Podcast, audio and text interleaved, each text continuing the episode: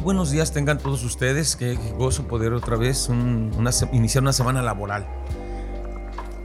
Este lunes 4 de enero, dándole gracias a Dios en medio de todo este frío, gracias Dios.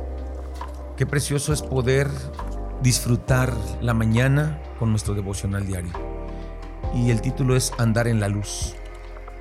Qué privilegio poder caminar con nuestro Dios porque Él es nuestra luz. Cuando la luna desapareció, la oscuridad cayó sobre nuestra aldea en el bosque. A los relámpagos que surcaban el cielo le siguieron ruidosos truenos y abundante lluvia.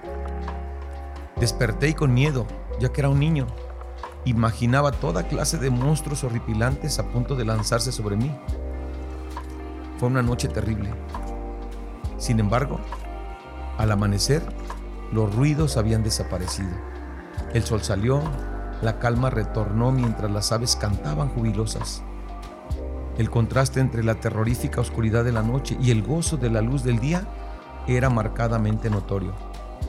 El escritor de Hebreos recuerda cuando los israelitas tuvieron una experiencia tan oscura y turbulenta en el monte Sinaí que se escondieron de miedo, ya que la presencia de Dios, aun al darles con amor la ley, les trajo un temor y esto se debía a que por ser pecadores no podían vivir a la altura de los estándares que Dios demandaba. Su pecado los llevaba a andar en tinieblas y con mucho miedo. Pero Dios es luz y en Él no hay tinieblas. Todo aquel que sigue a Jesús no andará en tinieblas, sino que tendrá la luz de la vida.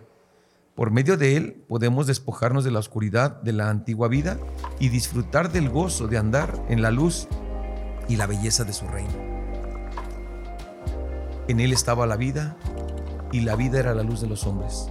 Qué bendición, qué hermoso poder tener esa confianza en nuestro Dios y poderle decir, Señor, gracias por trasladarme de la oscuridad a tu maravillosa luz admirable.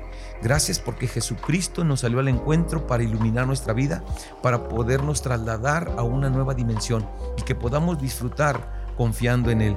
Si eres un creyente en Cristo, ¿cómo ha cambiado tu vida? ¿Qué es lo que ha sucedido desde que Jesucristo vino a reinar y a morar en tu corazón? ¿Cómo te gustaría crecer en la fe? Qué trascendente es que verdaderamente mantengamos una consistencia, una constancia y apenas en los primeros días de este año que podamos establecer principios, fundamentos que nos ayuden a andar y caminar a la luz de nuestro amado y nuestro Señor Jesucristo. Hoy quiero que continuemos con nuestra lectura en el capítulo 10, 11 y 12 de Génesis y en el Nuevo Testamento el capítulo 4 de Mateo. Que tengan un excelente día, una semana extraordinaria. Les deseo lo mejor, siempre a la luz de nuestro Dios, tomados de su mano. Dios les bendiga, que tengan éxito en todo lo que emprendan, para la gloria de su nombre. Me gusta estar aquí. Dios les bendiga. Y les recuerdo en la mañana.